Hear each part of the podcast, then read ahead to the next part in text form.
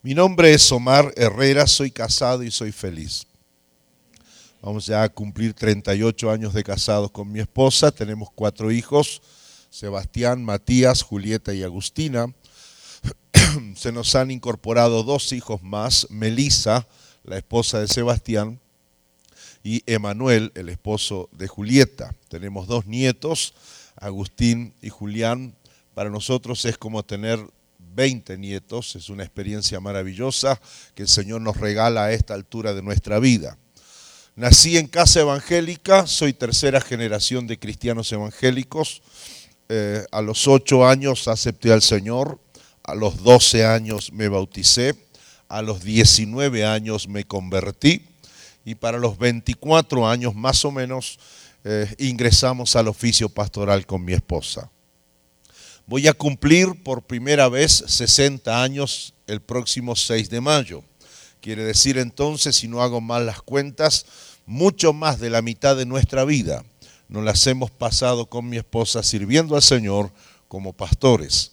Por eso la palabra que yo quiero depositar en su corazón y poner a su consideración eh, tiene que ver con alguna exégesis bíblica, tiene que ver con algún pensamiento contemporáneo y alguna realidad contemporánea de la iglesia local y también, por supuesto, tiene que ver con los años de caminar como pastor, porque definitivamente si a tantos años de ser pastor no hemos aprendido algo, quizás hemos estado en el lugar equivocado. Así que seguramente podré compartir alguna experiencia en medio de la exégesis o de la palabra, de modo que también podamos ofrecer un plato que ya comenzó tremendo con lo que nos expuso el pastor Rafael en esta, en esta noche. Así que yo voy a tomar unos 40 minutos de su tiempo. Un buen amigo mío dijo una vez que la cabeza recibe lo que aguanta esta parte. Y como hemos pasado un día largo haciendo muchas cosas, quiero ser respetuoso de su tiempo y de su capacidad receptiva para entonces recibir lo que el Señor quiere darnos eh, en, esta, en esta noche. Tengo el honor de participar mañana junto también a otros oradores y les animo a que hagan planes para no faltar, para estar. Estos son esta clase de encuentros que en mi caso personal digo siempre necesitamos tenerlos. Porque o por un lado porque aprendemos cosas o por otro lado recordamos y no olvidamos lo que ya hemos aprendido.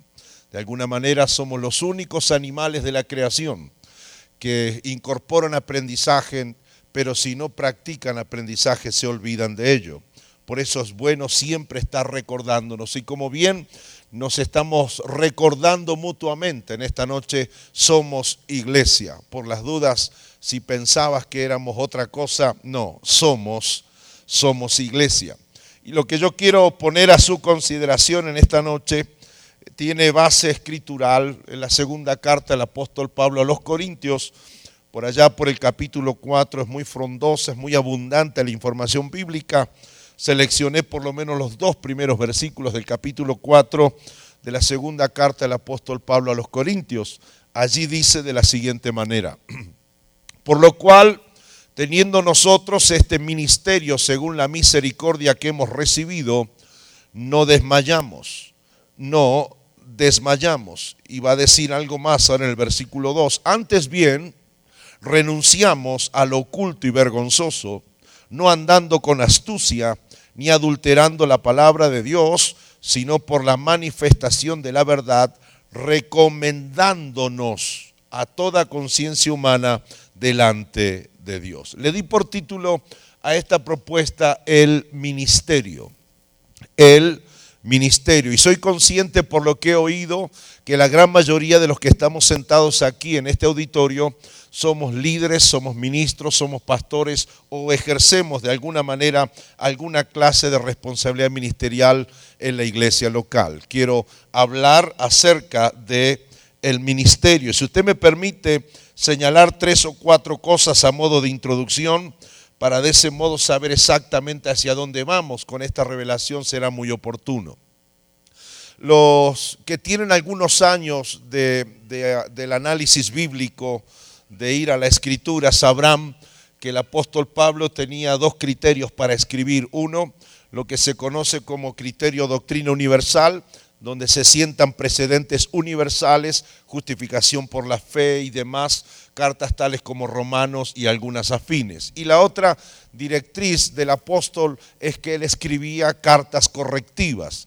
No había correo, no había website, no había transmisión online, entonces cuando había algún problema en alguna iglesia escribía intencionalmente una carta con la intención de corregir ese problema. Y de hecho, la iglesia en Corinto tenía problemas como para sembrarle a los marcianos de toda clase doctrinal, ético, moral, y el apóstol eh, escribe con la intención de que se corrijan algunas cosas.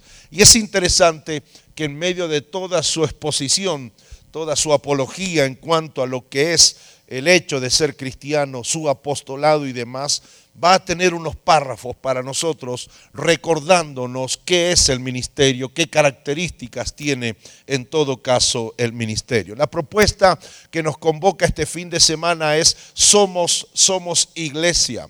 Somos iglesia por amor a nuestra ciudad, por amor a nuestro país. Somos iglesia y es interesantísimo que el pastor Rafael en su primera participación nos haya dicho de que somos influencia.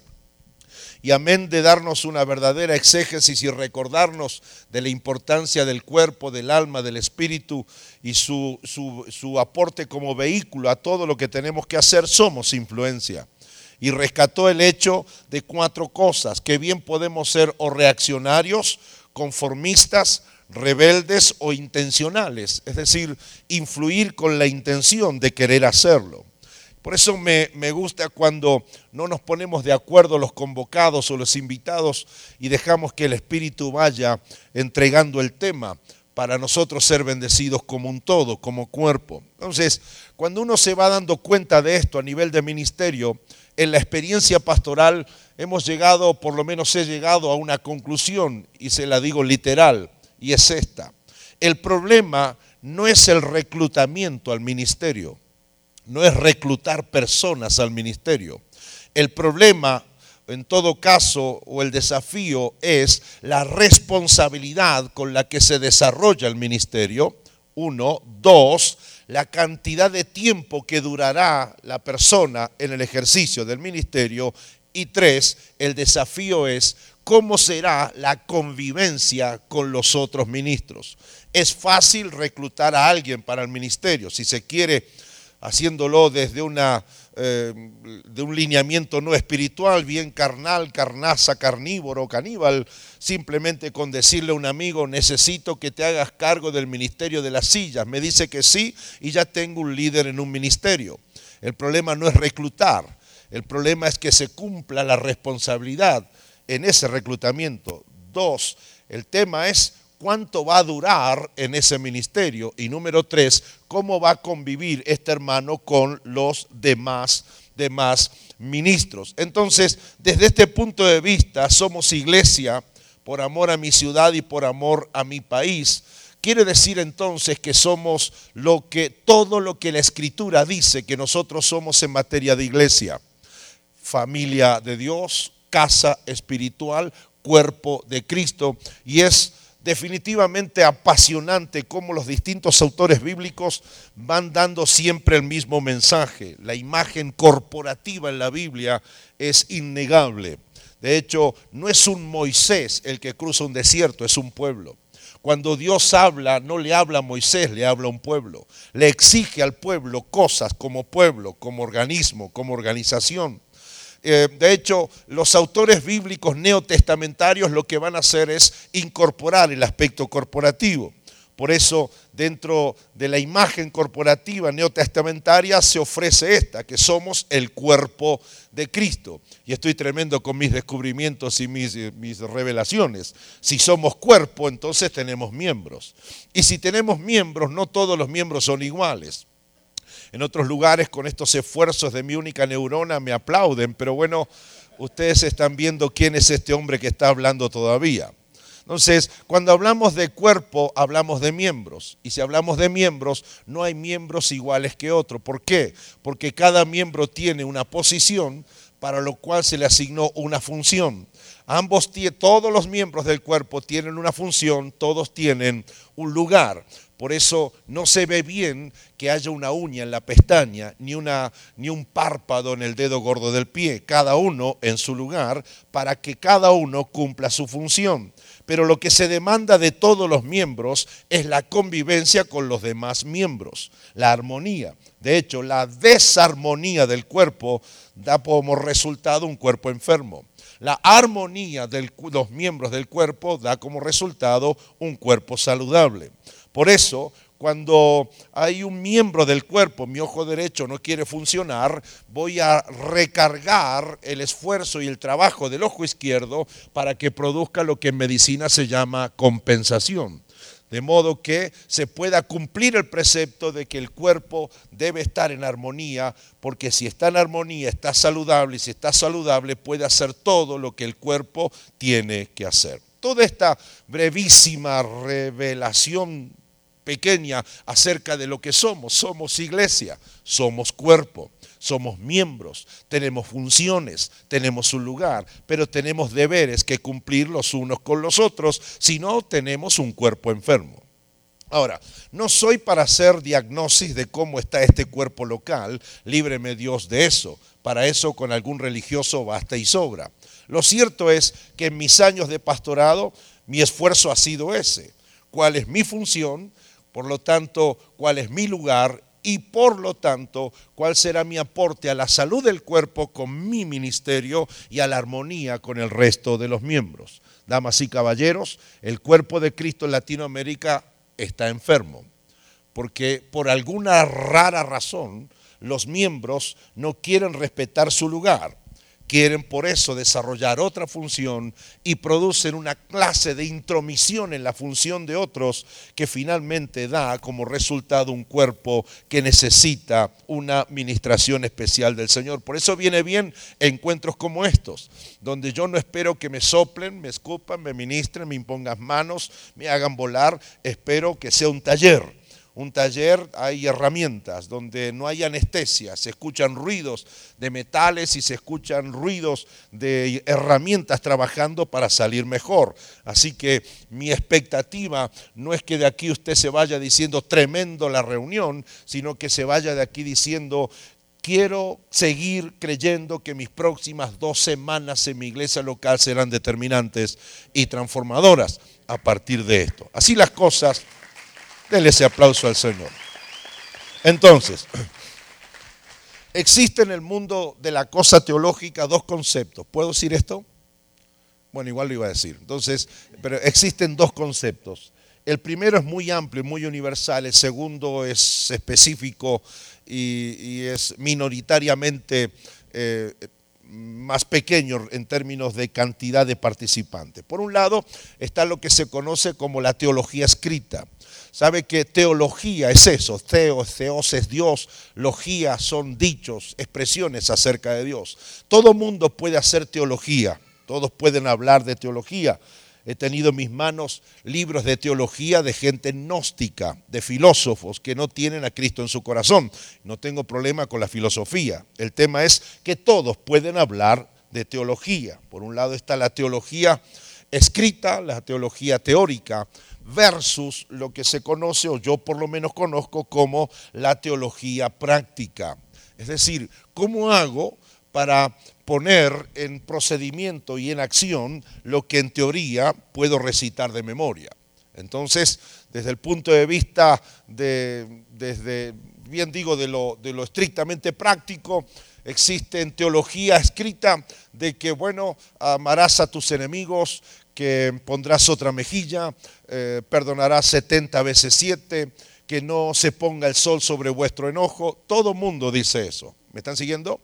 El problema no es este, el problema es la teología aplicada. El problema es que los cristianos que sabemos de memoria que no se debe poner el sol sobre nuestro enojo, teología escrita, de pronto como pastor he tenido la triste responsabilidad de guiar a un hijo después de 25 años, cristianos los dos, de no saludar a su padre, orar a Dios para que le dé un minuto más de vida a su padre y poder pedirse perdón. Entonces, el problema no es lo que sabemos, el problema es lo que practicamos. Por eso, hablar de que somos iglesia, bendito sea el Señor a quien fue iluminado con esto, porque tenemos que salir del somos iglesia en términos de teología escrita y a ver si de una vez por todas le hacemos una teología práctica. ¿Qué significa ser iglesia? Entonces, una de las acepciones para esto tiene que ver precisamente como el ministerio. Y cuando hablamos de ministerio, no solo hablamos de la cosa interior, de la interioridad de la vida, de la vida de la iglesia. Porque de hecho, si usted sale a la calle ahora y le dice a cualquier persona, yo tengo un ministerio, ¿sabía usted que yo tengo un ministerio? Lo va a mirar con todo respeto y va a dudar si no llama al 911 o al 119 o al número que se llame para denunciar a algún loco fanático suelto por las calles. No tiene idea del concepto, ni mucho menos de la práctica. Pero si yo y usted cualquiera de nosotros tomando un café habla de ministerio, todo el mundo sabe de lo que estamos hablando. Porque el ministerio termina siendo no, no un juguete espiritual, pero sí una práctica interna de la iglesia. De hecho, nuestros problemas de evangelización no es que no tengamos estrategias para evangelizar. El problema del evangelismo de la iglesia no obedece que haya demonios que quieran impedir la evangelización. El problema es que tenemos unos asuntos entre nosotros, cierta dialéctica, cierta exégesis extraña que tiene que ver con el ministerio. Entonces, fíjese qué interesante que algunos no evangelizan porque no tienen el don de evangelista. Y la escritura no está planteando tener un don para evangelizar. Sería la misma cosa ridícula de decir, eh, a ver, yo, yo no puedo respirar porque no tengo oxígeno, tiene pulmones y hay oxígeno, o sea, no hay que tener el don, simplemente hay que practicarlo. Entonces, desde esta perspectiva, la sociedad nuestra actual nos exige ser relevantes. México no es diferente a mi país. Soy de los que dicen, eh, cambia la bandera, pero el demonio es el mismo. ¿Me sigue? Estamos con la misma historia. Entonces, la sociedad argentina, la sociedad latinoamericana, la sociedad mexicana está exigiendo un rol por parte de la iglesia, está pidiendo algo a la iglesia. Mire qué interesante que para estos días la iglesia, como nunca la iglesia, ha sido atacada y exigida. Es una cosa que no se puede, bueno, sí se puede entender, pero no se puede aceptar de quién vienen porque tenemos a quienes nos atacan por nuestra condición de ser iglesia y a la vez nos exigen que nos comportemos como iglesia. Eh, a ver, lo digo, en mi país hay un lema que se cantó por las calles por muchos meses y es iglesia basura, sos la dictadura. O sea, si había algo que quemar son los templos, las iglesias. Cuando nos levantamos y nos opusimos a esta barbaridad de ir en contra de la vida matando las criaturas dentro del vientre materno. Entonces, por un lado nos atacan como iglesia y por otro lado nos exigen y nos preguntan, los mismos que nos atacan, dicen, ¿dónde está la iglesia? ¿En qué sentido?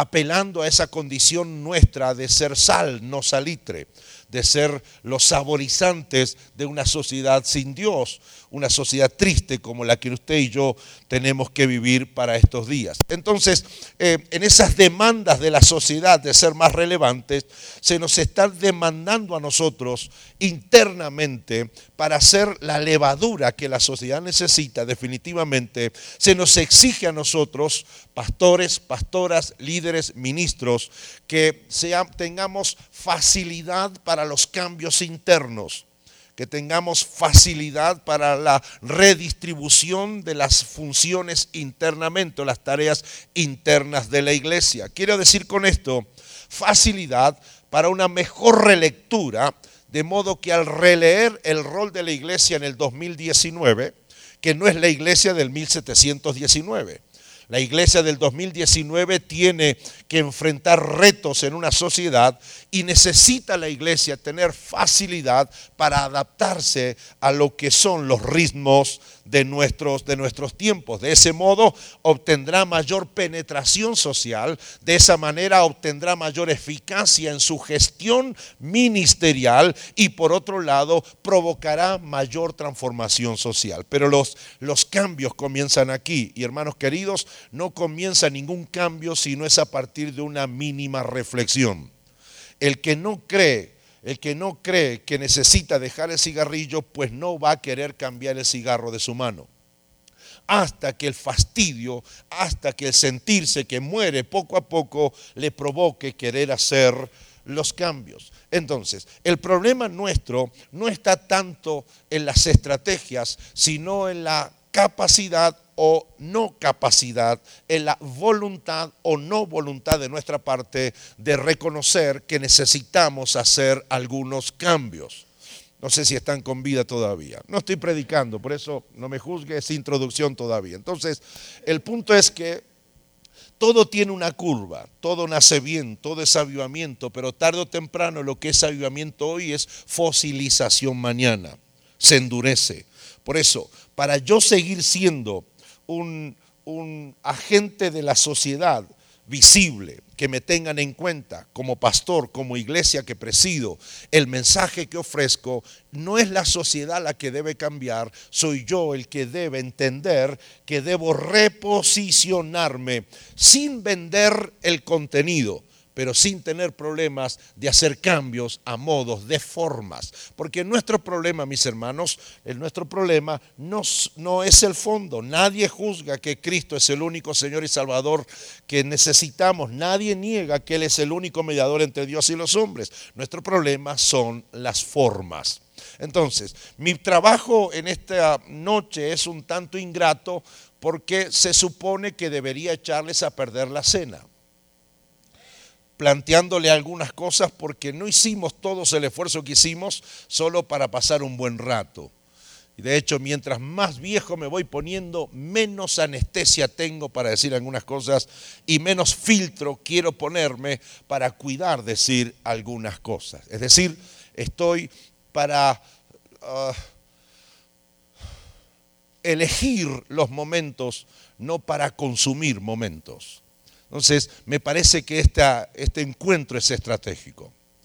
Y en virtud de eso, hay algo que nosotros tenemos que animarnos a releer, reposicionar, redescubrir para mayor penetración, eficacia y transformación social. Y esa área, ese aspecto es el ministerio. Un gran predicador diría, diga conmigo, ministerio.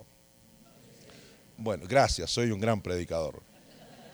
Entonces, repita bien fuerte, el ministerio. Usted y yo, si usted tomara, tuviera un contador de palabras y lo pusieras en secreto en algún bolsillo para que el contador cuente cuántas veces por minuto y por día usted dice amén, gloria a Dios, alabado sea el Señor, eh, y también cuántas veces nosotros repetimos la palabra ministerio. Es impresionante, esto quizás es propio del, del ser evangélico, Bien, así como no admitimos decir Rodolfo, sino es el hermano Rodolfo.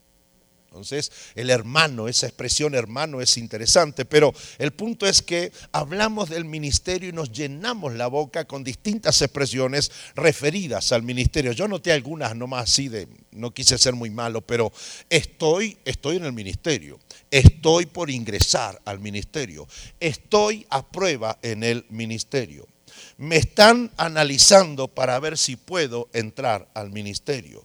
Todavía no he hecho algo que la iglesia pide para entonces yo ocupar un ministerio, entrar al ministerio.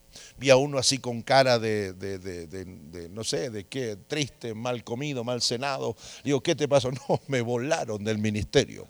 Volaron del ministerio es una frase argentina que significa hasta aquí llegué, go home, go street, go a donde te quieras ir. Entonces se quedó sin ministerio. La iglesia decidió por este acto formal quitarle el ministerio. Hemos quitado las credenciales ministeriales. Le presento a Pepe, el líder del ministerio.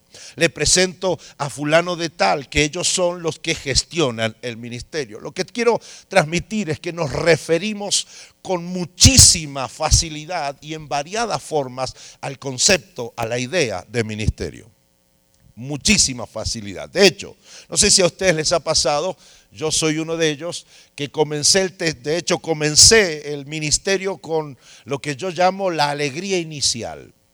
Mucho de idealismo, poco de realismo. Yo quería ir al hospital y levantar todos los enfermos. Me agarró la Cristina o me iba al, cementerio y sacaba todos los muertos del cementerio. Yo, yo creía que era el único sudamericano que podía lograr que el diablo se convierta. De hecho, nací con el idealismo, entré al ministerio con el idealismo que todos los que te dicen, pastor, mírame, te quiero, te voy a apoyar, todos te van a apoyar. Nací con que, ¿cómo no van a ofrendar? Todos entienden el diezmo. Yo era un idealista evangélico. Así que la alegría inicial del ministerio de pronto se va desapareciendo en la medida que vamos pasando tiempo en el ministerio. ¿Sabe qué? Interesante. Varios de ustedes yo sé que tienen ministerio. Diga, ¿por qué, pastor? No porque soy profeta, le miro la cara nomás. Con solo ver su cara yo sé qué ministerio tiene o que está en el ministerio. De hecho, somos, somos víctimas de las inmensas piedras y cargas que pone el ministerio sobre nosotros. Entonces, ¿por qué uno va perdiendo la alegría inicial del ministerio según pasa un tiempo en el ministerio? ¿Por qué será? Porque una cosa es el deslumbramiento de la posición y otra el milagro de mantenerse en esa posición. De hecho, Cristina y yo estábamos deslumbrados cuando íbamos a entrar al pastorado. Dejamos todo. Yo dejé medicina, médico pediatra, dejé eh, empresa de construcción, dejé carrera en el banco, dejé ser futbolista, fútbol, soccer profesional. Usted sabe que argentino. Eh, bueno, espero no haber tocado una herida, pero el punto es que estoy dando testimonio de mi país. Bueno, yo dejo todo eso para qué? Para entrar en el ministerio. Ahora, es el deslumbramiento de la posición. Ahora, después de tantos años de pastorado, cuando me toca hablar con un candidato, trato de convencerlo de que no entre. De verdad que ese pastor, mira que no. Entonces, y si encima dice que sí, ese va a salir bueno. Entonces, no todos los líderes de nuestras iglesias abordan la realidad del liderazgo ministerial con la conciencia de lo que implica ser ministro, con lo que ello exige y la responsabilidad con el cual yo debo ejercerlo. Por eso noto un problema en nuestros ministerios y es que obligamos al ministerio a que el ministerio se adecue a mí, que el ministerio se adapte a mí, que el ministerio se ajuste a mis posibilidades, oiga esto, a mis horarios, a mis ganas y a mis caprichos. De hecho, eh, usted no encuentra este fenómeno afuera, ¿eh? esto se ve en la iglesia. Vaya a la iglesia que usted vaya, pues tenemos el voluntariado. Entonces, sufrimos porque, a ver, eh, bueno, lo diré y no me miren, pero sufrimos porque, ¿qué pasa que esa luz no se enciende? X. No, es que el hermano que la enciende no vino, o va a llegar más tarde, bueno, y dijo, llego más tarde, nadie toque nada hasta que yo llego. Entonces está bien, nos adecuamos a su tiempo. En el peor de los casos hasta nos adecuamos a sus ganas. Y en el requete peor de los casos a sus caprichos. ¿Por qué tengo que apagar la luz? Explíquemelo.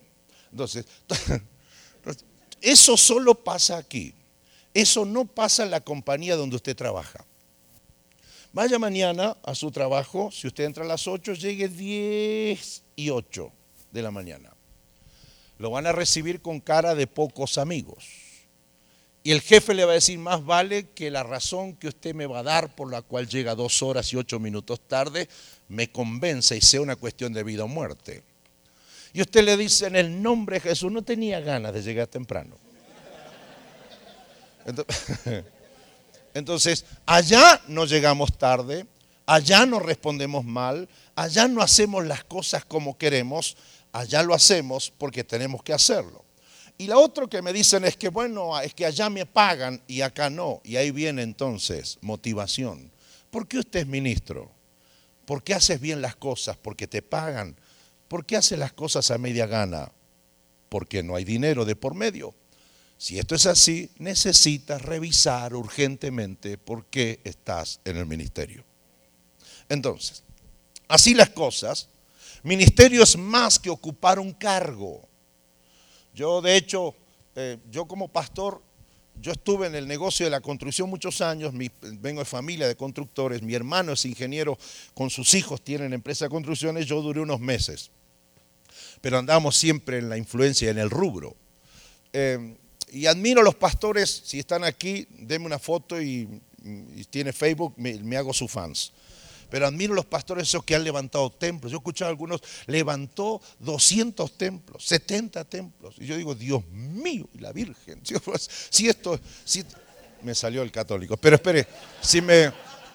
No, no, no, siempre digo, si yo voy a entrar al cielo porque como pastor construí templos y estoy, me quedo afuera. No solo porque no construí ninguno, también porque no pienso construir ninguno. A lo sumo compraremos algo viejo y lo reciclamos. Pero de toda esa cosa logística de la construcción, no, no. Entonces, eh, y a veces me puse a pensar, Dios mío, soy pastor y no he construido un templo. Y me puse a hacer cuenta de qué es lo que he hecho todos estos años.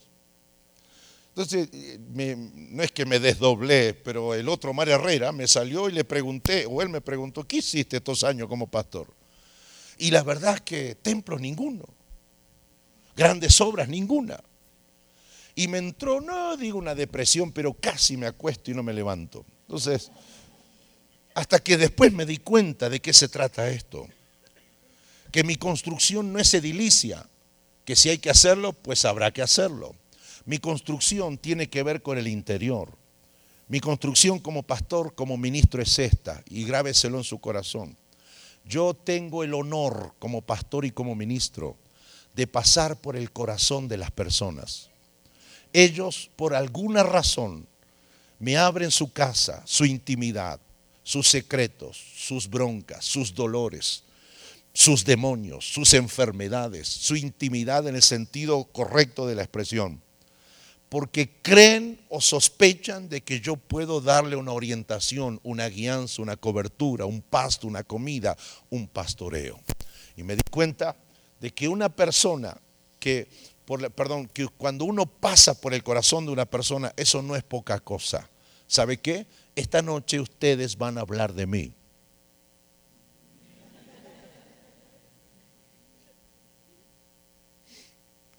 Ahora, y lo que ustedes digan de mí esta noche es directamente proporcional a cómo estoy haciendo mi trabajo como ministro predicador, pasando 35 minutos por su presente y su corazón. Hablarán de usted, hablarán de mí los que están bajo mi ministerio, porque independientemente del templo que construya, lo que estoy construyendo es una vida, es una relación, es una influencia. Entonces, en virtud de eso, como ejerzo mi ministerio, definitivamente, para bien o para mal, no es poca cosa.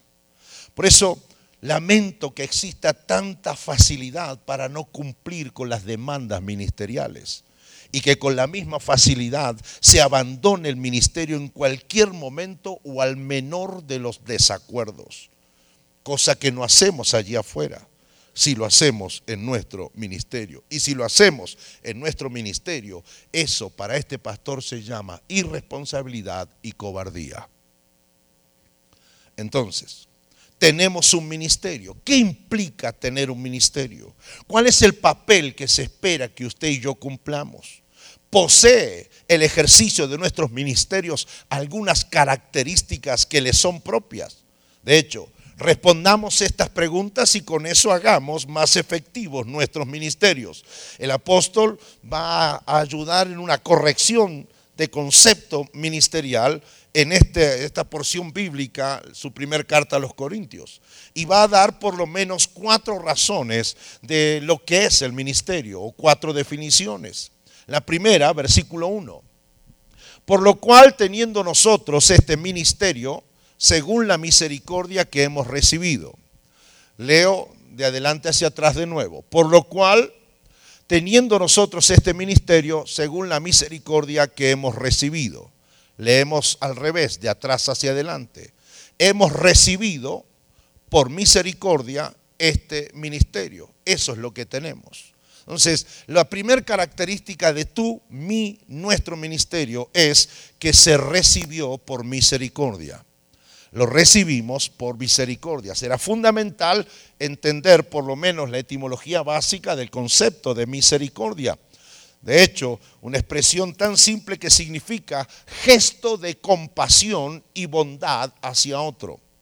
Lo aplicamos a Dios, Dios tuvo un gesto de compasión, un gesto de bondad y nos dio este ministerio. Esto significa, sin temor a equivocarnos, que no pedimos el ministerio que tenemos que no compramos el ministerio que tenemos, que ni esperábamos que nos dieran el ministerio que nosotros tenemos. Es decir, ninguno de los que estamos aquí hicimos méritos para obtener el ministerio que tenemos porque solo lo tenemos de misericordia. Fue un gesto de la buena voluntad de Dios. Fue un gesto de bondad del Señor. Y este hecho, no olvidar que me fue dado por misericordia, por un gesto de bondad, no hay nada implícito en mí que obliga a Dios a darme ministerio. A menos que seas argentino. Ah, dicen que si Cristo solo hubiera tenido un discípulo argentino, no hubiera necesitado doce. ¿Entendió? La, esto es una forma de definir la humildad. Entonces, el punto cuál es? Que lo que yo tengo, no tengo nada para obligar a Dios.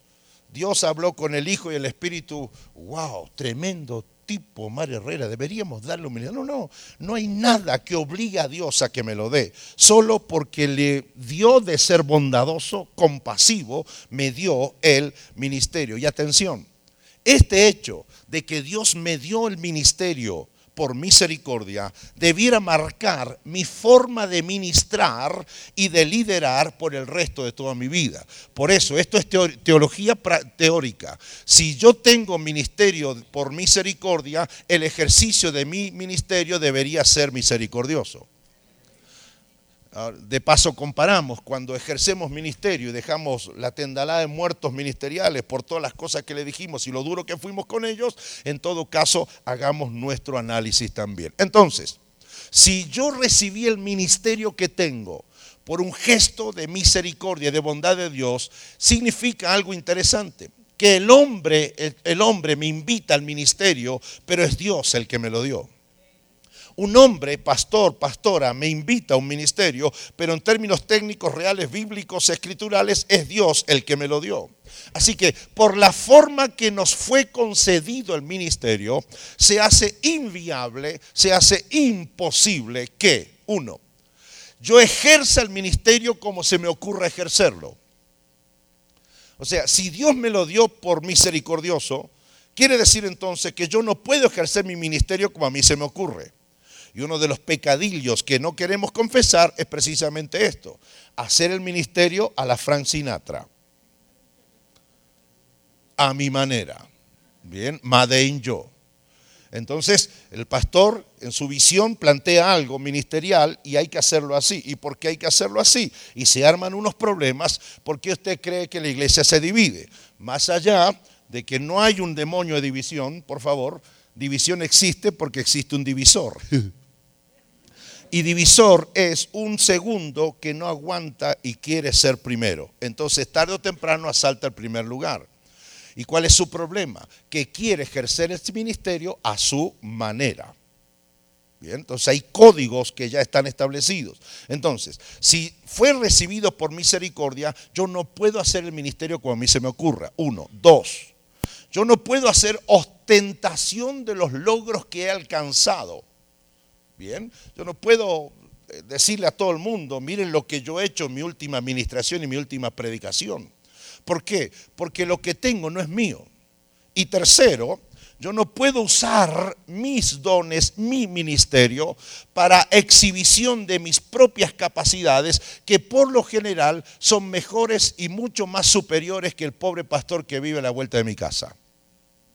¿Están aquí?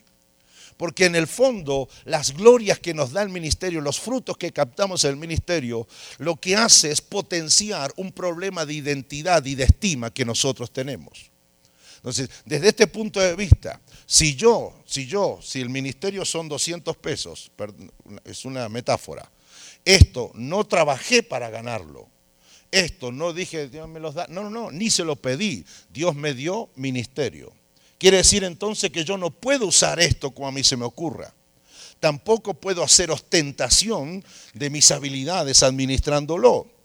Simple, ni puedo exhibir mis capacidades en esto. ¿Por qué? Porque no es mío no es algo que yo he producido. Entonces, desde este punto de vista, yo no puedo atreverme a usar lo que no es mío y me fue dado por pura bondad para beneficio y para alabanza propia. Esto debiera mantener en balance permanente mi servicio en el ministerio.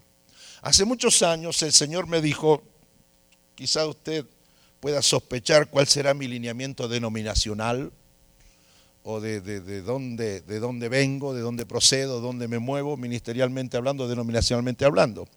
Pero lo que está claro es que los que me conocen saben que soy un tanto racional, no racionalista, ni filósofo.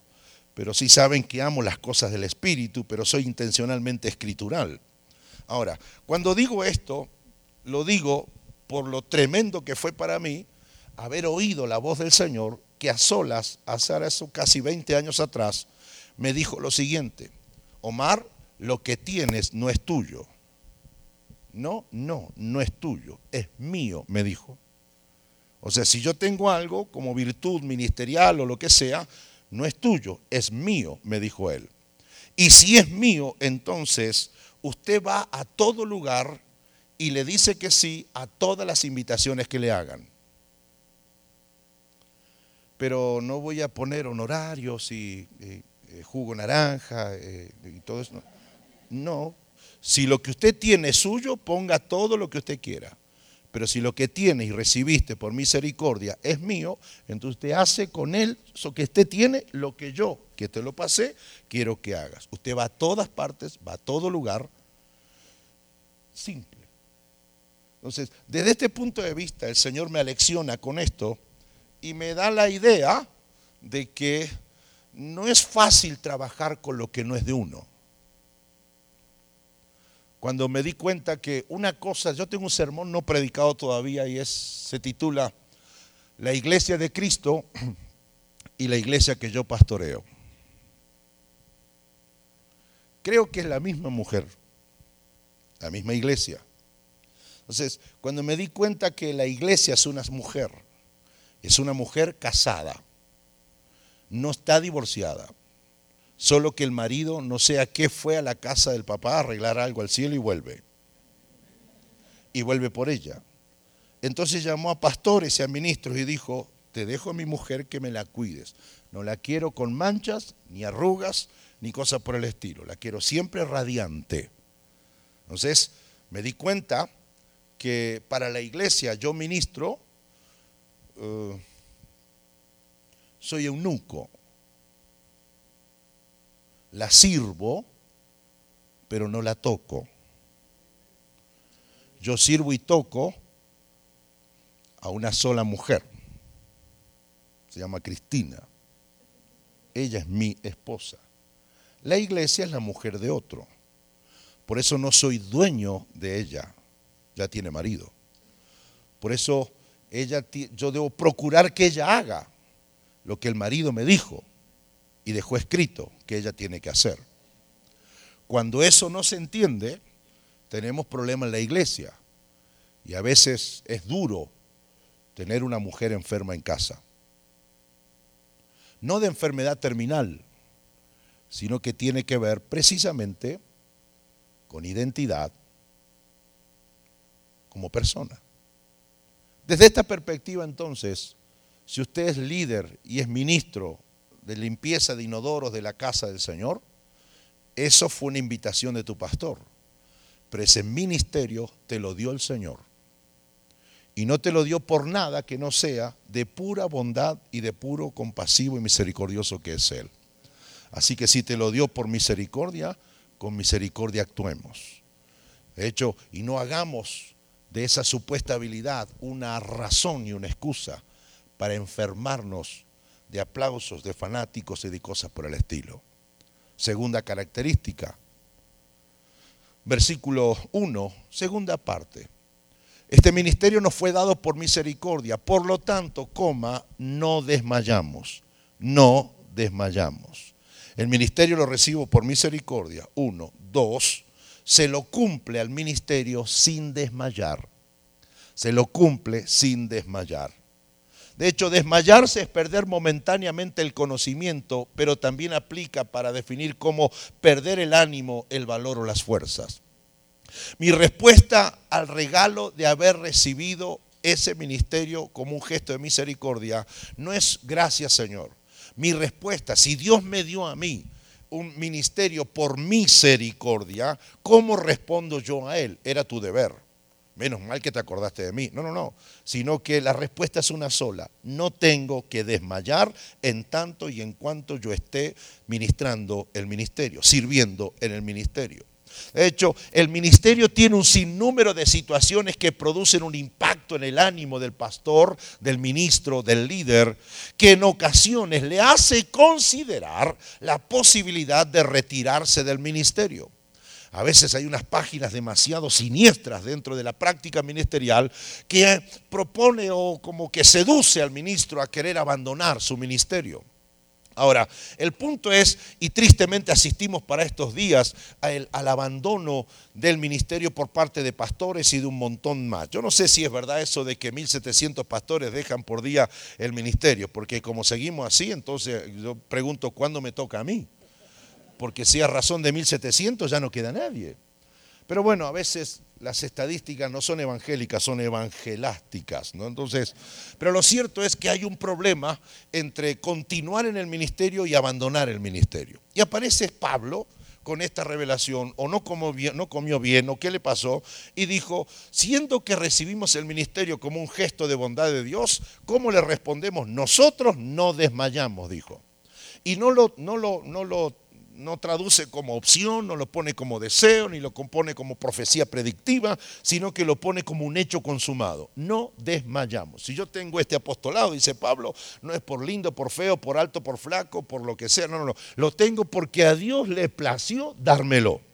¿Cómo honro ese regalo? ¿Cómo respondo a eso? No tengo que desmayar. Esa es la respuesta del apóstol. No desmayar. Así que no desmayar, mis hermanos, antes que se me desmayen, es una decisión personal. Es una decisión personal. Una decisión personal, estoy tremendo con mis descubrimientos, es una decisión personal que no se toma en cualquier momento.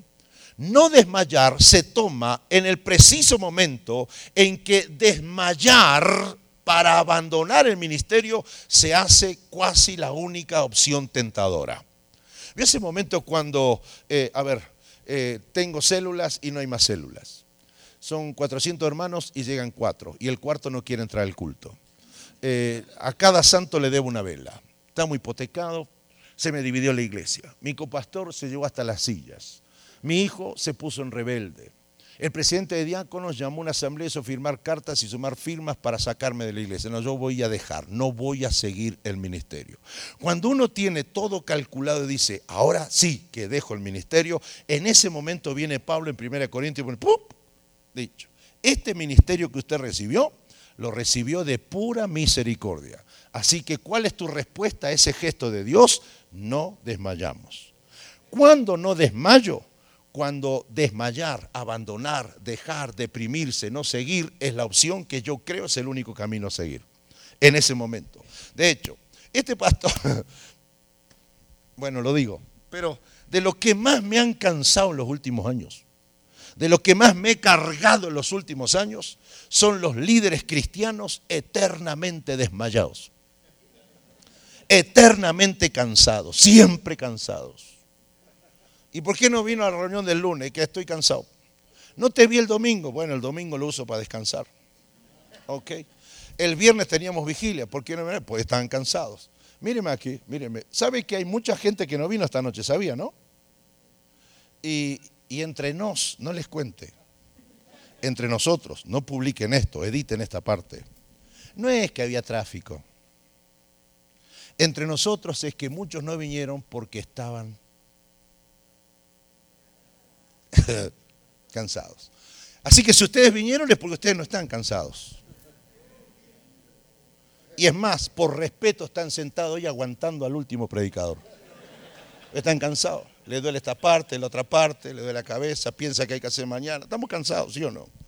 Pero a este pastor hasta acá me tienen los líderes siempre desmayados, siempre cansados. Entonces me paré y dije yo un sermón en mi iglesia. ¿Sabe qué? El próximo domingo y los próximos tres meses usted no me va a ver a mí. Y no voy a estar viajando. Y me miran con caritas y no voy a venir a predicar. ¿Sabe por qué? Pues estoy cansado. Si usted tiene todos sus hijos endemoniados, no me traiga ninguno. No le saco los demonios a sus hijos. ¿Sabe por qué? Pues estoy cansado. Es más, si me los trae, le afirmo que se quede un mes más el demonio adentro. Estoy cansado. Si me trae la carpeta para que yo le ore la empresa, la compañía, no se la voy a orar. Estoy cansado. No voy a firmar cheque, pues estoy cansado. No, de hecho, si el gerente del banco me llama, usted el pastor de la iglesia, sí. Bueno, necesito que vea, no voy a ninguna parte. Pero voy a cerrar el templo, voy a quitarle, quite todo, llévese todo, estoy cansado. No voy a aconsejar tu matrimonio porque estoy cansado. No voy a salvar a tu marido y a tu marida porque estoy cansado. ¿Sabe qué me dijo uno? Es que usted no puede hacer eso. Y yo ¿por qué? Así escupido. ¿Por qué no puedo hacerlo? ¿Por qué no puedo hacerlo? Respuesta, porque usted es pastor. Entonces le digo a estos salvajes, digo a estos hermanos, le digo, ¿por qué? ¿Por qué? ¿Por qué? ¿Por qué? Si yo soy pastor no puedo cansarme y usar el mismo argumento suyo. ¿Cuál es la diferencia entre usted y yo? Usted está cansado. Entonces no viene la célula, entonces no viene el Peñiel, entonces no va al Betel, entonces no va a Israel, entonces no va, no cruza el Jordán, entonces no viene el culto, entonces no va la vigilia. ¿Cuáles son los servicios donde hay menos gente en el templo entre semana? ¿Y por qué no viene? Pues la mayoría están cansados. Y a este pastor, no sea mis pastores, a este pastor lo tienen harto los líderes cansados. Porque uno no puede hacer cosas con alguien cansado. Como si el ministerio no te cansara. Encontré un vago y me dijo un día estoy cansado. ¿De qué? De no trabajar, vago. Pero el ministerio es trabajo, señores, y el trabajo cansa. Entonces estoy aquí. Si usted iba a renunciar al ministerio hoy, déjeme terminar la prédica y piénselo, arranque el lunes, piénselo. Porque si usted está diciendo que esto, que esto, que esto, que bienvenido, bienvenido al club de los que nos cansamos. Pero cuando nos cansamos y estamos a punto de decir, bueno, tiro la toalla. Entonces no sigo más en el ministerio, dejo el ministerio. En ese momento Pablo dijo, eh, acuérdese que lo que tiene no lo compró, no te lo dieron por lindo, por feo, por alto, por bajo, por rico, por pobre, te lo dio de puro misericordioso que es nomás. La única manera de honrar el regalo de Dios al darte el ministerio es que usted no desmaye. Pero como somos, den un aplauso a su. Así que, según se expresa, aquí entendemos que la posibilidad de abandonar el ministerio es, la posibilidad de abandonar el ministerio es literalmente imposible. Diga, ¿por qué? Grite, ¿por qué? Porque antes de desanimarme y abandonar, una y otra vez decido no desanimarme, no desmayar. Vino este líder y me dijo, pastor, ayúdame a orar. ¿Por qué? Es que quiero dejar de fumar. Pero sos líder. Bueno, sí, pastor, ustedes saben. Si le contara, me dijo. Un chusma de aquellos. ¿Y qué hago para dejar de fumar? Bueno, ¿de verdad quiere dejar de fumar? Sí, sí. Pero como somos evangélicos muy espirituales, rayando el misticismo, pensamos que todo se acaba con un, en el nombre de Jesús, declaro, establezco, afirmo, decreto, expulso y ya. Y él pensaba que yo iba a ir por la onda, a ver, dame el malboro, dámelo. Reprendo ahora espíritu nicotina que posee los pulmones y lo hace adictivo al líder cristiano. Suelta diablo, ahora suelta tabaco, suelta. Esa es una. Opción dos paro el paquete de cigarro, siete vueltas. Vení conmigo, siete vueltas. En nombre de Jesús. y la última. ¿Quieres fumar o no quieres fumar? No, no quiero fumar. Ok. Aquí va el consejo de tu pastor. La próxima vez que quieras fumar, no fumes. Y la otra próxima, no fumes y otras próximas, próximas más, no fumes. y sigue con las próximas, diga no. Entonces, como somos de proyectar culpas y aún responsabilidades sobre los hombres y los otros, siempre caen quienes? Los pastores. Los pastores no tenemos problemas, ¿sabe usted? No nos enfermamos, no tenemos dramas. Y hay hermanos que creen que somos como un gigantesco camión sobre el cual echan todas sus cargas. Se olvidan que la verdad teológica dice que Él hay que echar sobre sus espaldas nuestras ansiedades. No, pobre, el pobre pastor. Hmm. Entonces esto de, a ver, ya, no, no puedo terminar, terminó mi tiempo, pero le, le cuento una, no puedo no contárselo. Que el, este marido de algún lugar del mundo se andaba haciendo el Latin lover con alguien que no era su esposa. Entonces, en algún lugar del planeta hablé con él, digo, para que no empiecen a asociar de dónde es, de dónde es. Pues todos tienen la mente podrida, ustedes pecadores. Entonces, la, entonces, en algún lugar del mundo tomamos un café y le digo, ¿por qué lo haces? ¿Cómo, ¿Por qué haces eso? Y me dice, eh, así eso, eh, soy hombre. A, ver, explíqueme, ¿cómo es eso, soy hombre? O sea, como sos hombre, con tu esposa, pero como sos hombre, eh, eso, eso me, suena más a, macho de manada que, a hombre. No, no, no, no, no, no, no, no es por eso, no es por eso. ¿Y por qué lo hace? Y vio cómo es el diablo, pastor. Pues siempre la, cobra el diablo. Entonces, le digo, la verdad es que no tengo ni idea cómo es el diablo. Más o menos sí sé cómo es Jesús, pero el diablo no tengo ni idea cómo es él.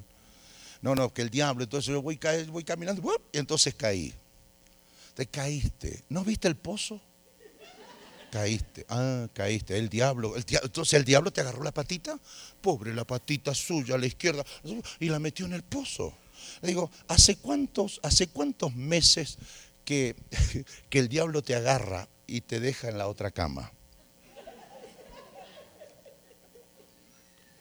Y no, pastor, no es por el diablo. Bueno, entonces, ¿por qué lo haces? Porque soy un pervertido. Porque no he corregido eso. Porque soy una vergüenza. Pero después de 72 cafés y casi dos horas, ¿qué es lo que tendemos a hacer? Siempre el responsable de nuestras desgracias naturales está en algún lugar del infierno. Siempre, digo que ni el diablo sabe que tiene los demonios que nosotros decimos que tiene. Ni él sabe que se llaman como nosotros decimos que se llaman. Porque mejor es culpar a un ente espiritual que asumir mis propias responsabilidades. Entonces, tenemos ministerio. Tenemos ministerio. ¿Quieres, espéreme, ¿quiere dejar el ministerio? Déjelo. ¿A qué lo dilata? De hecho, yo le he dicho a algunos de mis salvajes, hey, pues pastor, estoy pensando, estoy pensando si voy a seguir o no. No, no, que pensar ni pensar, dámelo ya, listo. No, no, no, no, no, no, ya, ya, ya, váyase para su casa. No quiere seguir, pues no siga. Porque no puede ser viejo que te prediqué 104 sermones al año más canal cristiano, más picnic, más congresos, más eventos, más conferencias, más lecciones celulares, más de escuela de liderazgo 1, 2, 3, escuela de liderazgo 2, 1, 2, 3, escuela de liderazgo y, qué sé yo, y todos los niveles, y el instituto y cuánta cosa, para que vengas y me digas, estoy pensando, si estás pensando, déjalo, dígelo. ¿Por qué yo estoy acá? Porque tuve razones para dejar, pero cuando tuve las razones para dejar, dije, si esto que me dieron no es mío, me lo dieron de pura misericordia, ¿cómo yo voy a desmayar? ¿Cómo yo no voy a seguir? Y si yo estoy haciendo cosas mal y las cosas que sufro en el ministerio por mi culpa, bueno, suficiente será la grandeza que debo tener como ministro para pedirle perdón al Señor por los pecados que cometo. Porque no puede haber peor cosa que un pecador de orgullo y seguir en la posición ministerial tosudamente. De eso se trata. Entonces, lo que usted tiene es maravilloso. Lo que usted tiene es único. Tu ministerio, esto es como un hijo. Nunca más tu mamá ni tu papá llamará por tu nombre a ninguno de sus hijos. Nunca más. Por eso, Omar Herrera hay uno solo. Bueno o malo, no hay otro. Como yo predico no hay otro, como yo canto no hay otro, como yo hablo no hay otro. No digo que soy bueno, simplemente lo que Dios me dio es maravilloso. Entonces, si Él me dio eso, ¿cuál es mi reacción? Entonces no voy a desmayar. ¿Cómo yo voy a sacar fotos? Miren todos los que se convirtieron con esta predicación mía. Si no lo hice yo, lo hizo Él. ¿Cómo yo voy a robarle glorias a Él si lo que tengo no es mío? Si me lo dio de puro gesto y pura misericordia, si al fin de cuentas, al final del día va a venir y me va a pedir razón de mi talento. ¿De qué es lo que, ¿Sabe qué es lo que más temo? No temo esta predicación ahora, temo llegar al hospital, ahora al, hospedaje, al hotel, quedarme solo y que se me aparezca Jesús de nuevo y me mire y que me haga, te mira, porque Él te mira nada más. Y a veces porque uno es cabezón hace que haga así o así, pero que solamente te mire y diga, está bien, es como quería que lo hicieras. De eso se trata. Pero lo que más nos cuesta es a morir. Por eso necesitamos trascender ocupando posiciones, ocupando liderazgos, cuando resulta ser que si yo quiero trascendencia, no es este lugar para trascender en lo personal. Este lugar, aquí atendemos a la mujer de otro. Y esto lo hacemos en recompensa a aquel que nos dio el privilegio de que nos digan ministros, misericordia, no desmayo. Mi esposita no daba más, por eso tuvo que cancelar el viaje. Aquí están mis pastores. Y ellos saben que yo tendría todos los argumentos y hasta ellos me apoyarían si yo hubiera dicho que no podía venir. Porque en el último mes, mi hija con meningitis viral, en el proceso de la meningitis viral, nuestra otra hija con algo sospechoso en su vientre. Hace cuatro meses que mi mamá se fue a vivir con el Señor. Todavía ni empecé a hacer mi luto. Y no solo eso, mi hermana menor Leticia, la cantante, la soprano, la que me sigue, nos dicen mis hermanos en, en, el chat que tenemos que tienen que abrirle el rostro después de 15 operaciones por un cáncer en el paladar y su hinchazón aquí en el maxilar no es infección, sino que parece que es metástasis. Y se despide de nosotros y ruega que, oremos pidiéndole al Señor que no esté toda contaminada. Y después nos mandó una foto con su cabello último cabello, digo, la última foto porque después se me va a caer. Y donde está internada nuestra hija en el otro país, nos entraban a cada rato y lo que nos costaba superaba los 110 mil dólares. Yo no juntaré eso ni en la vida eterna ni viviendo en las calles de oro. Ahora, tengo todas las razones para decir que no y ausentarme frente a ustedes y quedar bien. Pero ¿por qué estoy acá? ¿Porque soy mejor? No. Acá no hay ninguno mejor ni peor. Se trata de tener conciencia, Dios mío, ¿qué somos? Somos ministros. Hay otros que no dejan y tienen razón para hacerlo. Pero un desacuerdo con tu pastor, ya te quieres cambiar de iglesia. Y si usted es de esos, qué niño que es usted. Si porque te siguen 20 usted ya cree que tienes autoridad para levantar una iglesia, qué peligroso que es usted. Te has olvidado es teología escrita, pero te has olvidado de teología práctica. No eres más que un ministro. ¿Sabe qué? El ministro se va con el ministerio. Soñé un día, no tengo muchas visiones y tuve una que me asomaba, me había muerto yo, me asomaba al borde del cielo, no me pregunte cómo es el borde. Pues yo miraba allá abajo, Cristina había quedado sola y la miré por todos los años que vivió y no se volvió a casar. Que si sea Alfonso, resucito para golpearla nomás, pero bueno. Miré a mis hijos, miré a mis hijos, y a duras penas me lloraron mucho tiempo, no se pudieron olvidar de mí y nunca se apartaron del Señor. Miré la iglesia, y cuando vi la iglesia, la iglesia me lloró por dos o tres meses, pero al cuarto mes vino otro pastor. Así funciona. A usted le sucede otro.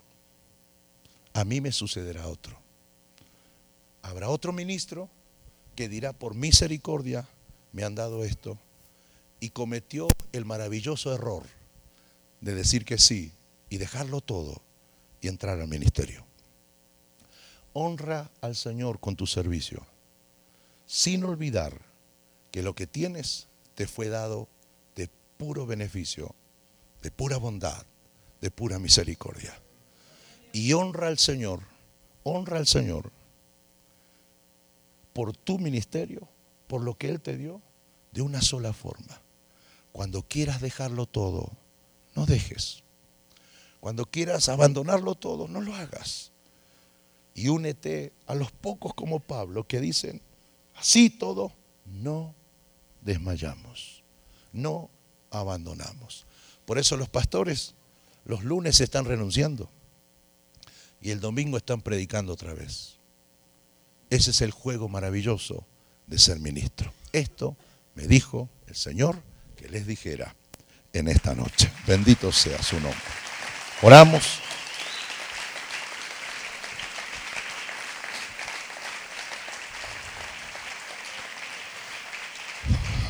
Ahí en tu intimidad, en tu soledad, aun cuando hay una multitud, eleva tus palabras de gratitud.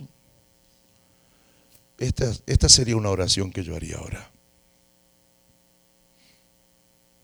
Gracias que me llamaste.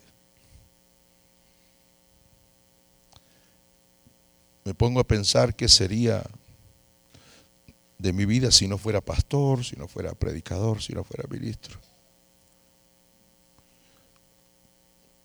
Es como un gran signo de interrogación, Señor. ¿Qué, ¿Qué sería si no soy lo que tú dijiste? Señor, mira con tus ojos este maravilloso espectáculo en esta noche de tantos hombres y mujeres ministros del Evangelio. Unos viejos, otros adultos, unos jóvenes, otros entrando al ministerio. Ayúdanos en medio de tanto aplauso y en tanto merchandising, en tanto marketing, en tanta cosa extraña, quizás buena, pero ayúdanos a no olvidar lo que en esencia define lo que tenemos. Un llamado, un don, un ministerio. Esta es mi oración. Yo daría gracias a Dios por lo que me dio. Gracias por lo que me diste. Gracias. Señor, enséñame de modo que que yo no use esto para vana gloria. Ayúdame, Señor, a que yo use esto para darte la gloria. Señor, nos vamos ahora, volveremos mañana con entusiasmo, con hambre, con sed, pero pedimos que nos hables en esta noche. Pedimos, Señor, que, que la presencia de tu Espíritu Santo sea tan real que en nuestras madrugadas de hoy no hayan llantos ni de tristezas ni de abandono, sino de emoción de saber una vez más que somos los que somos solo por tu misericordia. Ayúdanos dándonos estabilidad emocional para no pensar de nosotros mismos más de lo que corresponde, para no querer robarte créditos cuando lo que tenemos no es nuestro, tú lo diste te llevarás muy lejos y elevarás muy alto a muchos ministros que están aquí, trabajando duro en la iglesia local. Señor, y cuando estén allá, gloria sea tu nombre, porque no olvidarán por qué tienen ministerio. Y ahora glorifico tu nombre, porque los que querían abandonar ya no lo harán. Porque aunque no sientan y aunque no tengan, sí pueden decidir y todos somos como Pablo ahora. A pesar de todo, no desmayamos, no abandonamos. Y si esto es así, bendito sea el Señor, porque tu reino puede continuar, porque tu reino se seguirá propagando sobre toda la faz de la tierra.